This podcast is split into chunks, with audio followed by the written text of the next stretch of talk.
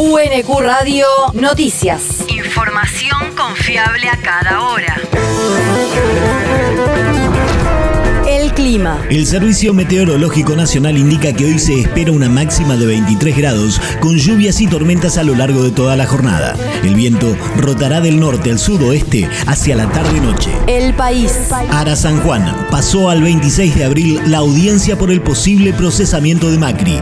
La investigación por supuesto de espionaje ilegal a familiares de los 44 fallecidos en el hundimiento del submarino Ara San Juan entra en etapa de definiciones en la Cámara Federal porteña, aunque se postergó para el martes 26 de abril la audiencia por el procesamiento del expresidente Mauricio Macri. La Sala 1 del Tribunal de Apelaciones debe analizar recursos presentados contra el procesamiento de Macri y además otros planteos, entre ellos la recusación planteada por la querella mayoritaria contra el juez del caso Julián Ercolini, según informaron fuentes judiciales. Para esto, hoy habrá una audiencia a través de la plataforma virtual Zoom, en la cual los camaristas Leopoldo Bruglia, Mariano Llorens y Pablo Bertuzzi escucharán los argumentos de la abogada querellante Valeria Carreras. La región. Hora extra de clases comenzaría a implementarse en el segundo cuatrimestre.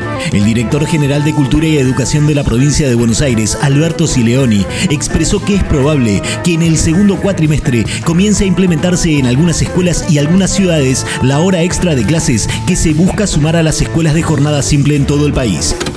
Tenemos algo así como 720 horas por, por año y, y, buena parte de los países de la región están en 900, 900 y pico. Eh, no es un capricho porque no es cierto que, que, que no importa la cantidad, que solo es la calidad de los aprendizajes, es la calidad de los aprendizajes, seguir eh, mejorando la enseñanza y el aprendizaje, pero también es la cantidad. Más horas es mejor y sobre todo más horas es mejor para los sectores más vulnerables. Sileoni celebró la iniciativa propuesta por la Cartera Educativa Nacional y aprobada por todos los distritos, aunque aseveró que la implementación va a ser bastante ardua. El territorio. La ciudad de Avellaneda celebró su 170 aniversario. En ese marco se llevó a cabo la entrega de distinciones a vecinos e instituciones destacados por su rol dentro de la comunidad en el Centro Municipal de Arte.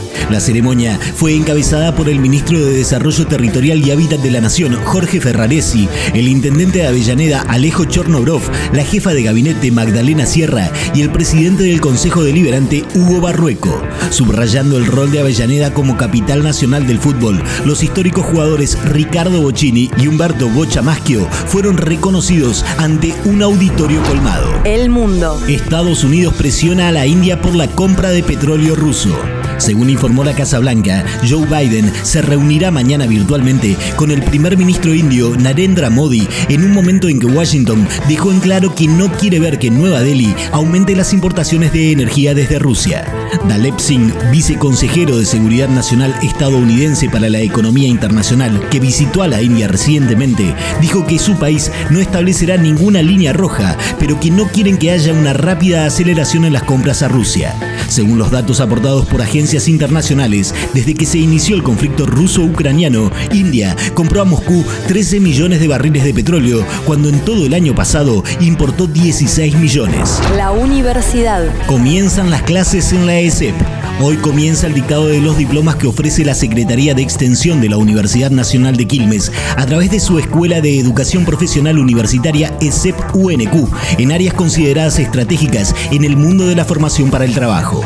La ESEP-UNQ complementa su actual oferta de diplomas de extensión articulando propuestas formativas en continuidad con tecnicaturas radicadas en las distintas unidades académicas de la universidad, a la vez que contempla el desarrollo de iniciativas de promoción del empleo, tanto en modalidades de inserción laboral como a través de la gestión de emprendimientos sociales. Los diplomas son gratuitos y los cursos se dictan en la sede de la Bernalesa, Martín Rodríguez, esquina La Madrid, Quilmes. Para más información, ingresar en esep.web.unq.edu.ar. El deporte. Argentina subcampeón del Mundial para personas con síndrome de Down.